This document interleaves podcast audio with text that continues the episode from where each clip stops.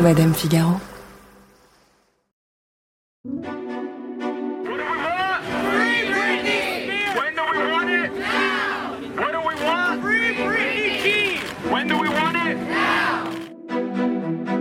Ces cris, ce sont ceux de manifestants dans les rues de Los Angeles.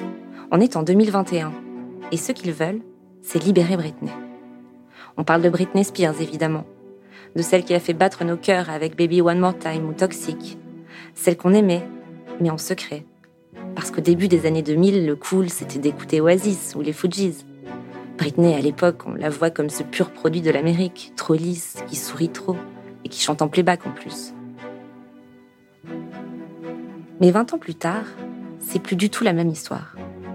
Ses fans disent qu'elle est enfermée par son père depuis 13 ans et qu'elle a besoin d'aide. Alors la presse relaie l'affaire en grand, la justice s'empare du dossier, et on se met tous à crier Free Britney. En fait, c'est ça qui m'a questionné. Comment, après tant d'années à l'avoir regardée avec un mélange de fascination mais aussi de mépris, on s'est mis soudain à la soutenir parce qu'elle était devenue une victime. Pour comprendre, je me suis replongée dans son histoire. Je suis Marion Galli-Ramuno. Bienvenue dans Scandale. They say it seems like Angelina was planning this divorce for a while. I have no idea what you're talking about. More accusers of Epstein have come forward since the weekend. So many people around Britney are controlling her money. Did you make Kate cry? No. Brittany, can you do a quick picture for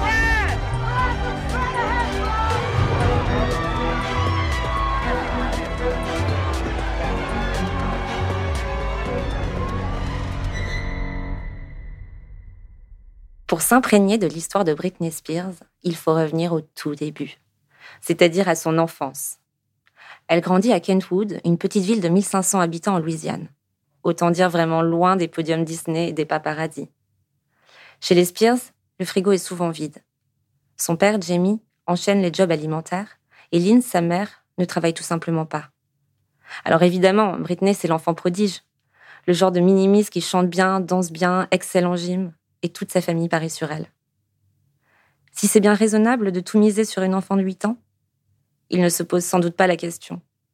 Au point qu'à l'âge où l'on apprend habituellement à faire la roue, Britney court déjà les rues de Manhattan où elle enchaîne les cours de danse, de comédie, accompagnée sans relâche par sa mère, persuadée que sa fille va le remplir ce frigo et sauver les Spears.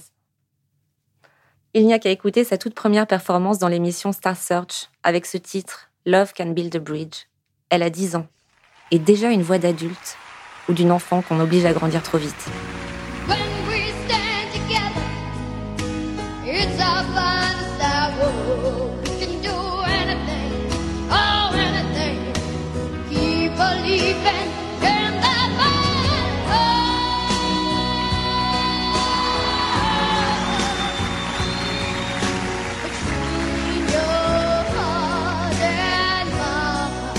À peine un an plus tard, elle est prise au Mickey Mouse Club, la célèbre émission de Disney qui propulse des enfants chanteurs.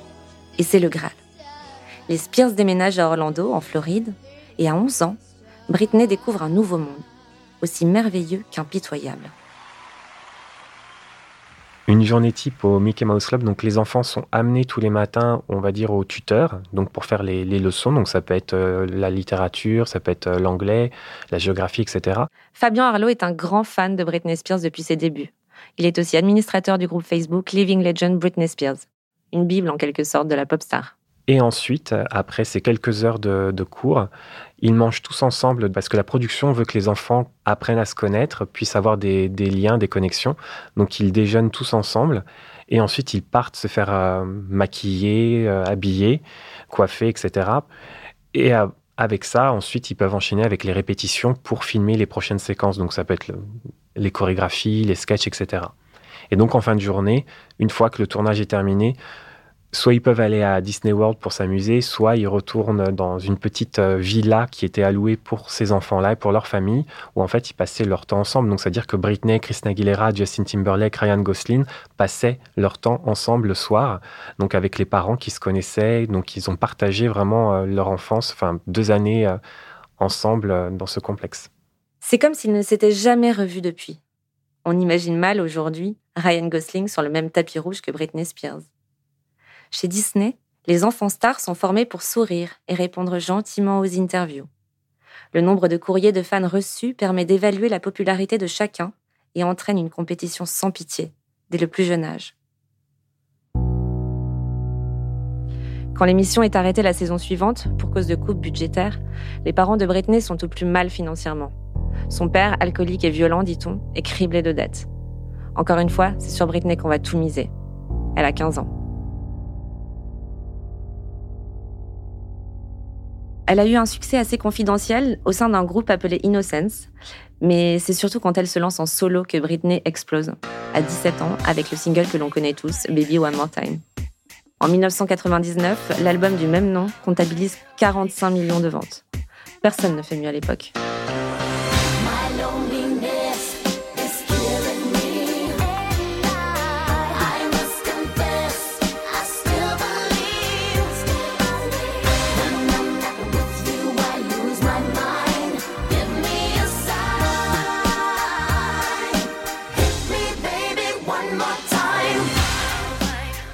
Très vite, elle devient la nouvelle obsession de l'Amérique et de ses journalistes, malgré tout plus intéressée par sa virginité que par le tempo de ses morceaux.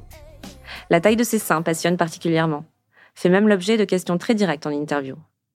Molly Roberts est éditorialiste au Washington Post. Elle a suivi de très près les rebondissements de l'affaire Britney Spears. Alors même qu'elle n'a que 10 ans, après avoir été chanteuse au Mickey Mouse Club, elle se pointe en interview. Et les gens lui demandent Est-ce que tu as un petit copain? Plus tard, les journalistes lui disent des choses comme Tout le monde en parle. Et quand elle demande parler de quoi, ils répondent Tes seins. There's one subject we didn't discuss. What was that? Everyone's talking about it. Well, your breasts. Dans cette interview datée de 1998, Britney a 17 ans. Son sourire tendre et son what gentillet en disent long sur son innocence. Je me dis qu'aujourd'hui, ce serait impensable de voir ça à la télévision. Quelques mois plus tard, c'est un baiser avec Justin Timberlake qui va enflammer pour de bon les pages des tabloïds. C'est là qu'elle perd définitivement le contrôle sur sa vie privée. Right, yes, I am with Justin. I'm sorry, I'm sorry, I'm sorry. Le couple a marqué au fer rouge les années 2000. À travers leur look déjà, je ne sais pas si vous vous souvenez, mais une fois, ils ont quand même foulé le tapis rouge en total look jean. C'est-à-dire que tout était en jean, du sac à main de Britney jusqu'au chapeau de cow-boy de Justin. Ils ont aussi abusé évidemment d'autres accessoires interdits aujourd'hui, les lunettes de soleil au vert violet par exemple, ou pire, les pantacours stretch. Mais Britney et Justin, c'est avant tout un amour de jeunesse, brutalement stoppé par un titre, Cry Me a River de Justin Timberlake. Pleure-moi une rivière, dit-il à Britney Spears, révélant au monde entier que sa petite amie l'a trompé.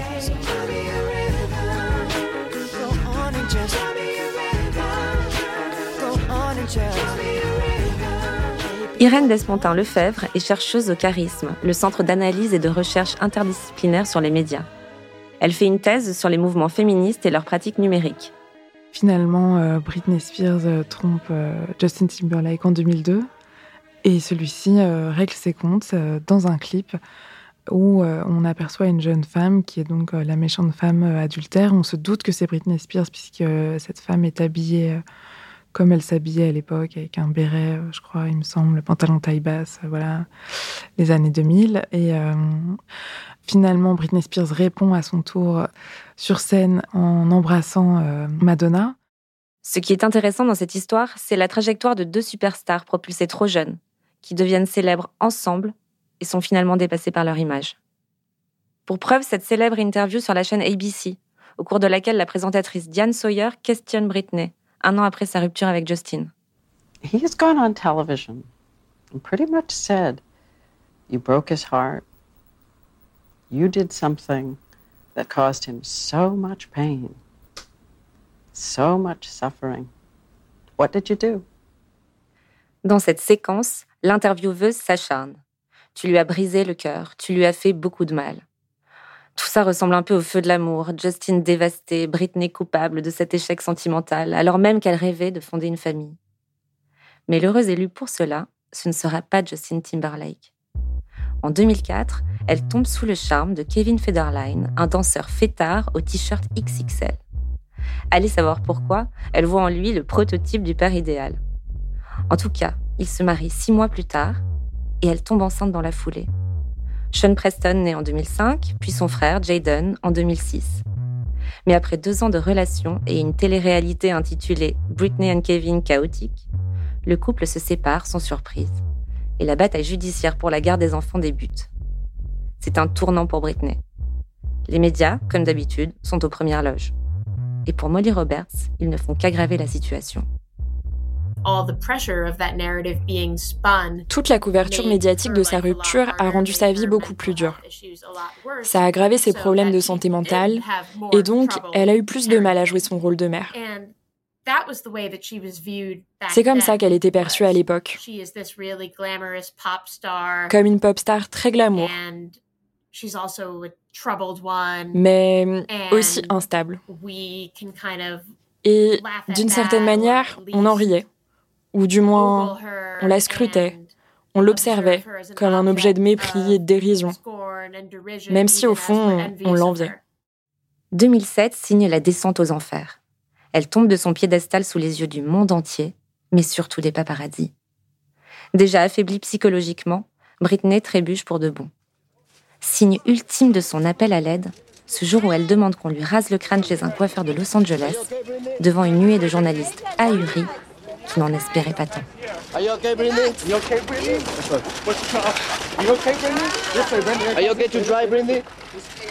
C'est vrai que c'était extrêmement choquant. Bon, déjà de la voir aussi mal et de la voir s'attaquer à, soi, s'attaquer à ses cheveux, qui est quand même un, symbole de féminité, de beauté euh, assez euh, important. Et, pour le coup, euh, son comportement est extrêmement radical. Jean-Victor Blanc est psychiatre à l'hôpital Saint-Antoine à Paris et enseignant à la Sorbonne. Il est notamment l'auteur de Pop MC, un ouvrage sur les troubles psychiatriques des célébrités. Il m'a parlé de cette scène dont il se souvient bien. Il était alors étudiant en médecine. Mais je pense que ce qui m'a le plus choqué à l'époque était vraiment la manière dont elle a été traitée, puisque euh, c'était un sujet de blague, c'était un sujet de moquerie, c'était euh, un sujet euh, où on la montrait comme une bête de foire. Finalement, on la voyait pourchasser par ses paparazzis. On a l'impression qu'il y avait un engouement, tout le monde suivait un peu ce qu'elle allait faire après. Ah, elle sort avec Paris Hilton, ah, euh, elle euh, met ses enfants euh, en danger, etc. Il y avait un côté un peu à chasse à la femme qui était très perturbant et à aucun moment, à l'époque en tout cas, et dans mes souvenirs, il y avait le sujet de la santé mentale qui était évoqué. elle était traitée comme quelqu'un d'inconséquent ou voire quelqu'un de rock'n'roll ou quelqu'un qui avait plus toute sa tête, mais pas comme quelqu'un qui était en détresse psychique. Dans Force the Record, un documentaire de Phil Griffin de 2008, Britney se confie pour la première fois sur l'épisode du rasage de crâne, de manière très personnelle. Tout le monde a dit que je pétais les plombs, mais se raser la tête, c'est pas la fin du monde.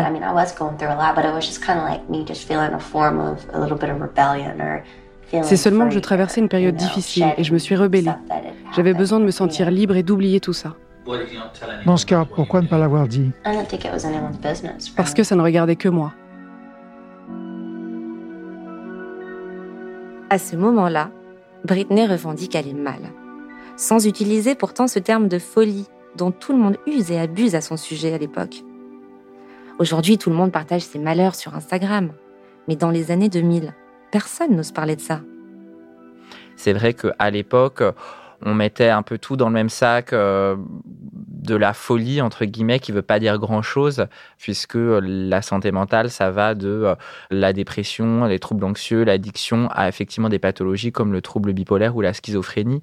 Euh, mais on n'avait pas du tout cette ce distinguo. Ce qui est particulier autour des célébrités c'est que on a une image un peu romantique finalement de leurs troubles. C'était particulièrement vrai pour Amy Winehouse où euh, pendant sa malheureusement courte carrière, euh, cet aspect euh, de troubles psychiques, d'usage de drogue, de mal-être a été extrêmement bien marqueté puisque c'était l'artiste hypersensible, euh, l'artiste qui refuse de soigner, euh, l'artiste qui euh, finalement va mal et qui en fait des albums magnifiques, bon, avec une fin tragique pour le coup, à laquelle a échappé Britney Spears. Donc on voit bien qu'à l'époque, il y avait encore plus de préjugés qu'aujourd'hui, et clairement, je pense que Britney Spears a marqué peut-être aussi un, un changement de regard, parce que c'est environ à cette période-là, en tout cas, ça a été la dernière à aller aussi mal à ce niveau de notoriété sans que euh, le sujet de la santé mentale soit mis en avant.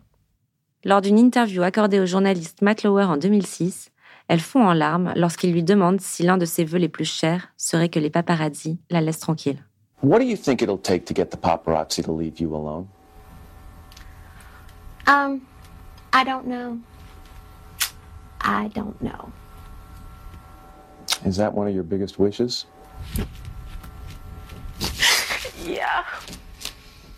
En quelques mois seulement, elle perd la garde de ses enfants. Et la descente aux enfers continue. Crâne rasé, on la voit attaquer un paparazzi armé d'un parapluie. Il y a aussi cette autre scène dont Irène Despontins m'a parlé. Il y a cette image où on voit un jour euh, Britney Spears euh, sortir euh, de quelque part, on ne sait pas où finalement. Elle marche dans la rue avec son enfant sous le bras. Poursuivie par les paparazzi, elle manque de le faire tomber à ce moment-là. On est fin 2007. Britney Spears est taxée de bad mom. La fiancée de l'Amérique n'est pas la mère dont son pays rêvait, manifestement. Certes, Britney, c'est une bête de scène, mais aux yeux des Américains, elle échoue dans son rôle d'épouse et de mère. Dès lors, les commentaires sur son physique et son look deviennent légion. Il faut qu'elle soit tout à la fois. Ah, on voit ses extensions, elle a grossi, c'est quoi ce short? Une vidéo, immensément virale, appelle alors à laisser Britney tranquille. Sur les images, on voit un jeune homme, Chris Crocker, qui pleure sous un drap. Il demande aux paparazzi d'arrêter d'embêter Britney Spears. Il leur dit, enfin, il leur crie Leave her alone! You're lucky she even performed for you bastards! Leave Britney alone! Please! Personnellement, je me rappelle que ce Leave Britney Alone était devenu une expression que beaucoup utilisaient. Une façon de dire laissez-la tranquille. Leave her alone. On en riait, on s'en moquait même. À l'époque, cette vidéo, elle n'évoque pas grand-chose pour nous, seulement un fan un peu désespéré. Elle prend évidemment tout son sens aujourd'hui.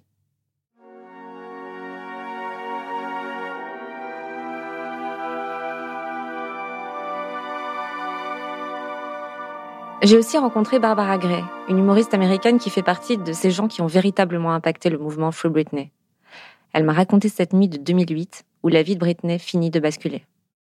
Yeah, so in late January 2008, Britney Fin janvier 2008, Britney est emmenée en ambulance de son domicile jusqu'à l'hôpital de Los Angeles. Elle est internée en hôpital psychiatrique et c'est la folie. Des paparazzis poursuivent um, l'ambulance dans la rue. Il y a des hélicoptères. La police a en fait planifié cet internement depuis deux jours pour l'emmener de chez elle à l'hôpital, ce qui n'est pas normal. Normalement, ce genre d'intervention n'est pas planifié à l'avance. C'est donc un peu étrange qu'il le fasse. Donc oui, c'est juste une scène très triste. Selon le livre de sa mère, la situation est en fait très calme à l'intérieur de la maison. Il n'y a pas vraiment d'urgence. Mais les policiers font irruption, prennent Britney, la mettent sur un brancard, puis dans l'ambulance et l'emmènent à l'hôpital. Et c'est ce week-end-là qu'elle a perdu tous ses droits.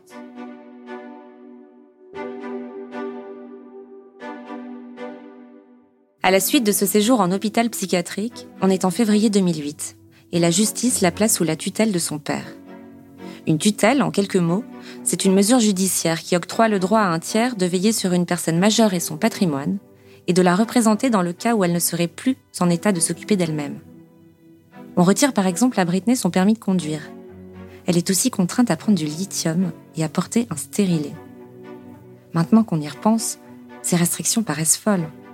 D'autant que pendant les 13 ans que dure sa tutelle, Britney sort 4 albums studio et donne 473 concerts.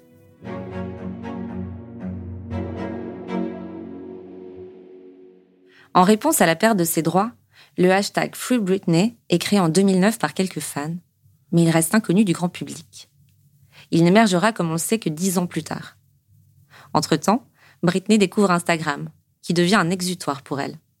Ici, elle peut faire ce qu'elle sait faire de mieux, c'est-à-dire danser, chanter, sourire, même si elle en fait déjà sans doute un peu trop.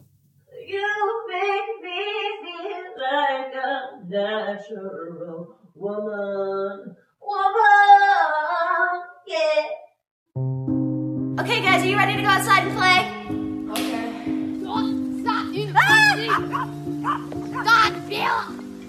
Okay, so I've been in the kitchen slaving away for my children, making them the best ice cream sundae. Let's see if they like it. What's this? I'm a countryman. Boys, how do you like your ice cream sundae? They're speechless. I would love nothing more but a sip of milk at the moment.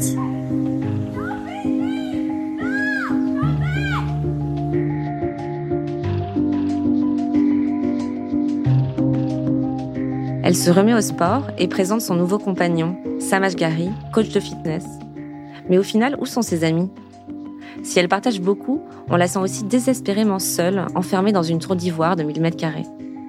Barbara Gray en sait quelque chose. Dans son podcast lancé en 2017 et co-animé avec Tess Baker, le podcast s'intitule Britney's Gram, elle décortique le compte Instagram de Britney Spears. Yeah, Britney has a ton of videos of her dancing in her living room, you know, and Britney a une tonne de vidéos d'elle en train de danser dans son salon. Elle porte souvent une sorte de short, genre roulé vers le bas.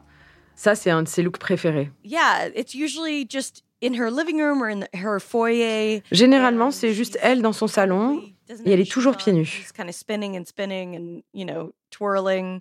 And kind of just looking very intensely into the camera. Elle tourne et elle tourne sur elle-même en regardant très intensément la caméra, comme si elle vous regardait droit dans les yeux. Elle a posté beaucoup de vidéos de ce genre. Parfois, elle a l'air joyeuse et parfois, elle a l'air plus tout à fait elle-même. Mais on sait qu'elle adore poster des vidéos où elle tourne sur elle-même. C'est justement à travers ce compte Instagram que Britney va de plus en plus inquiéter ses fans. Le 3 avril 2019, alors qu'elle est en maison de repos, elle poste ce message qui finit de les alarmer. Nous avons tous besoin de prendre un peu de temps pour soi. Le mouvement Free Britney commence peut-être vraiment là. Plus elle a l'air épuisée et plus ses fans tentent des approches pour la sauver. En commentaire de ses posts, ils lui écrivent Mets du jaune si tu es en danger. Pose avec un bouquet de fleurs si tu as besoin d'aide. Certains commencent même à penser que ce n'est pas elle qui a la main sur ses réseaux sociaux. Barbara Gray m'a expliqué comment on s'en est rendu compte. Britney is not the only person who manages her account. Um, Britney n'est pas la seule personne à gérer son compte. Un reportage de Ronan Farrow a révélé qu'une équipe se réunissait chaque semaine pour discuter de ses réseaux sociaux. Donc c'est certainement pas elle qui s'en occupe. Il y a une société qui aide à gérer l'Instagram de Britney. Nous savons donc deux sources sûres que la plupart du temps, ces posts passent par une autre personne avant d'arriver sur son Instagram. Les gens disaient qu'elle n'avait pas accès à un téléphone ou que son téléphone n'avait pas accès à Internet. Je ne pense pas qu'elle avait son propre login Instagram pour se connecter. Je pense que c'était quelqu'un d'autre qui les postait en son nom. Aujourd'hui encore, le mystère reste entier. Mais quoi qu'il en soit, son compte Instagram a joué un rôle essentiel. I do think that Instagram, though, for Britney especially, Je pense qu'Instagram, en particulier pour Britney, l'a vraiment aidé à se connecter avec les gens et à sentir qu'elle pouvait enfin dire sa vérité. we're seeing it in all of her posts recently. She's really finding her voice again, it seems like. Vous savez, récemment, on voit dans tous ses posts qu'elle semble retrouver sa voix et qu'elle utilise ce moyen pour s'exprimer pour la première fois et pour avoir une connexion directe avec les gens. There is no filter between her Je pense que ça, ça change la donne. Car il n'y a plus de filtre entre elle et le monde. Et avec Instagram, elle peut juste dire ce qu'elle veut. Le documentaire de New York Times, Framing Britney Spears, sort le 5 février 2021.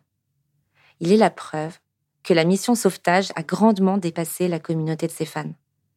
Il rend aussi le sujet plus sérieux, plus légitime. En gros, Britney, ce n'est plus un sujet réservé à la presse à scandale. Il n'est plus question de rire ou de se moquer d'une chanteuse qu'on trouvait à moitié folle. Parce qu'au moment où le New York Times en parle, il est question de harcèlement, de détresse psychologique et de maltraitance. Et soudain, tout le monde est d'accord pour dire que Britney est une victime. Quatre mois plus tard, le 23 juin, Britney Spears fait une déposition de 20 minutes au tribunal, au cours de laquelle elle demande la levée de sa tutelle. Je ne suis pas ici pour être l'esclave de qui que ce soit. On ne peut pas me forcer à danser. Des manifestations s'organisent aux quatre coins du monde pour libérer Britney.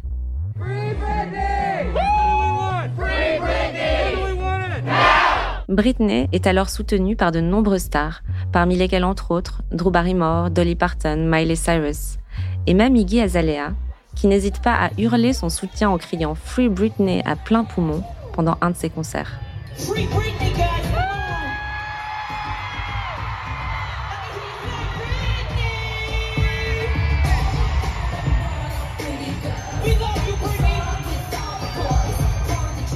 Le regard posé sur les fans de Britney change lui aussi radicalement.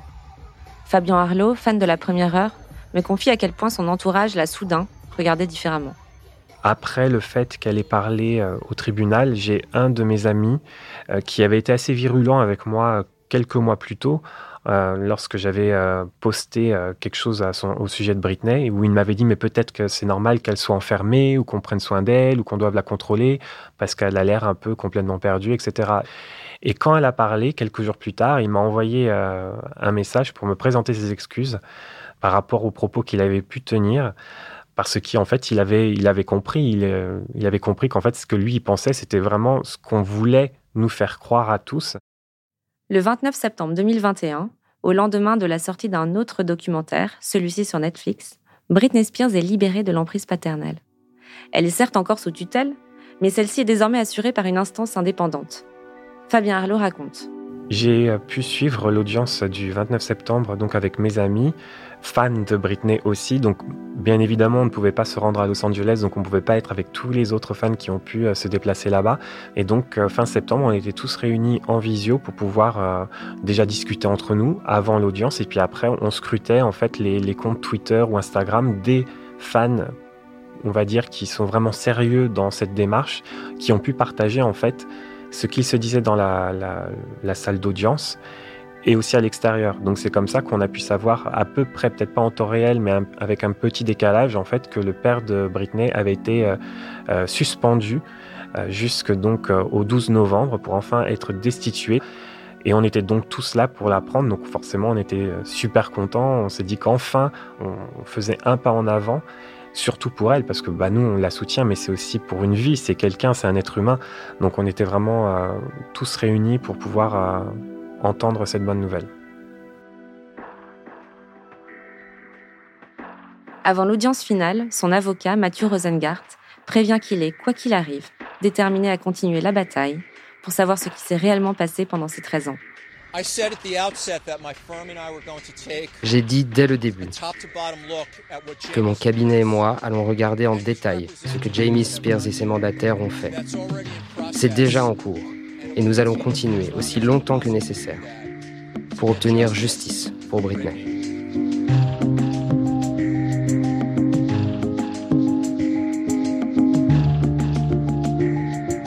Le 12 novembre 2021, l'inespéré se produit enfin. La tutelle qui pesait sur Britney Spears depuis 13 ans est levée. En fait, Free Britney, ça a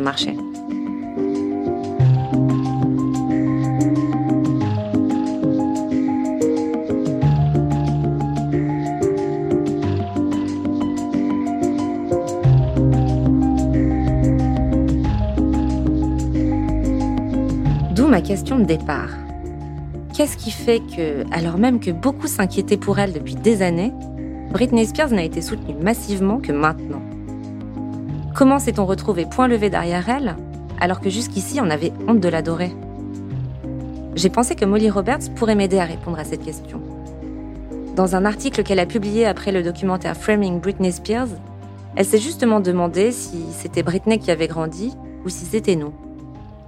Un article dans lequel en réalité, elle nous met face à toutes nos contradictions.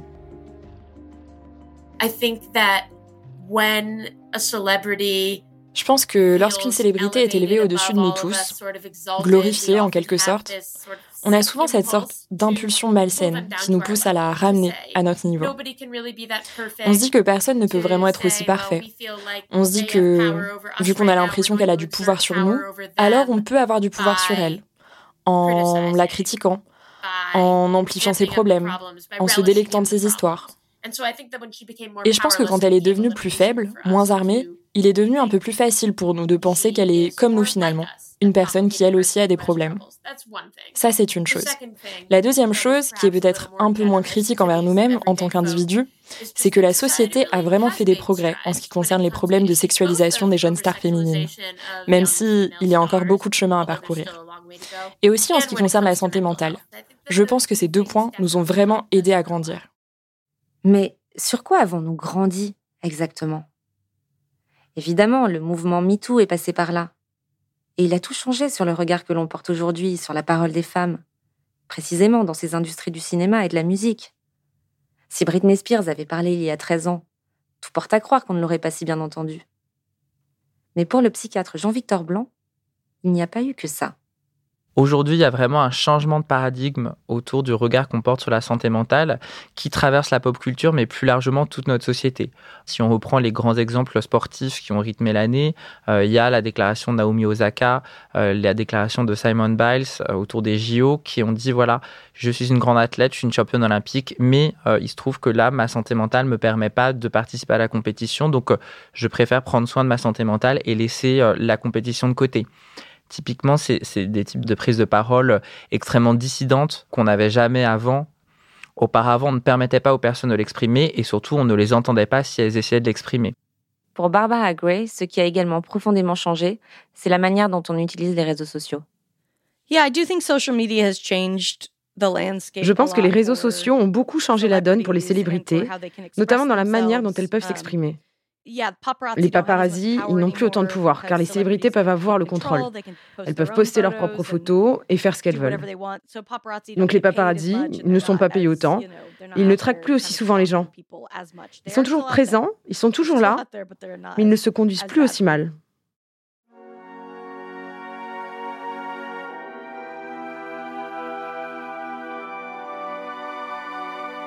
Finalement, j'ai l'impression qu'on essaie tout simplement de se racheter à travers ce mouvement Free Britney.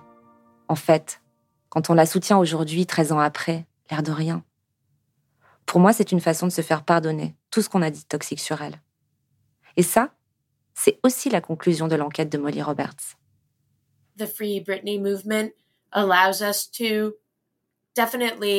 Le mouvement Free Britney nous permet de soulager notre conscience, dans la mesure où maintenant, nous la soutenons au lieu de la détruire. Mais la question de savoir si cela réussit réellement à nous racheter est bien sûr plus compliquée. Est-ce que cela nous permet uniquement de nous sentir mieux ou est-ce qu'on fait réellement quelque chose de bien? la chose qui m'a toujours mise un peu mal à l'aise avec le mouvement Free Britney, c'est que pendant des années et des années, des personnes ont parlé en son nom. On créé cette image d'elle en masse dans les médias. Et jamais elle n'a pu faire entendre sa propre voix. Bien sûr, les fans de Britney se sont avérés avoir tout à fait raison sur la façon dont Britney se sentait. C'est ce qu'on a compris ensuite quand elle a pu faire cette déclaration au tribunal. C'est une déclaration très complète qui montre exactement ce qui lui est arrivé. C'était un énorme soulagement pour moi de l'avoir capable de parler pour elle-même. Après des années et des années où des personnes ont parlé en son nom, ça a été dans le but de l'aider ou de lui nuire. Mais je pense que la responsabilité que nous avons est de nous racheter. Nous n'avons pas bien agi il y a quelques années, nous pouvons faire mieux maintenant.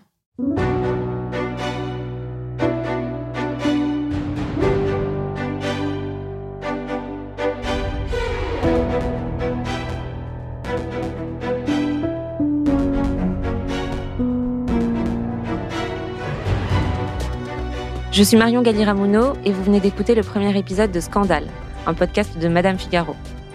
Claire Bellassène a participé à l'écriture et à la production de cet épisode. Juliette Medevielle en a fait la réalisation sur une musique composée par Jean Thévenin. Le mix a été réalisé par le studio La Fugitive. Lucille Rousseau-Garcia est la chargée de production de Scandale et Océane Sunny en est la responsable éditoriale. Si cet épisode vous a plu, n'hésitez pas à vous abonner à Scandale et à nous laisser des étoiles et des commentaires. À très vite pour un prochain épisode dans lequel nous parlerons du couple Meghan et Harry. Je vous expliquerai pourquoi, alors que leur destin était tout tracé, ils ont finalement tout plaqué.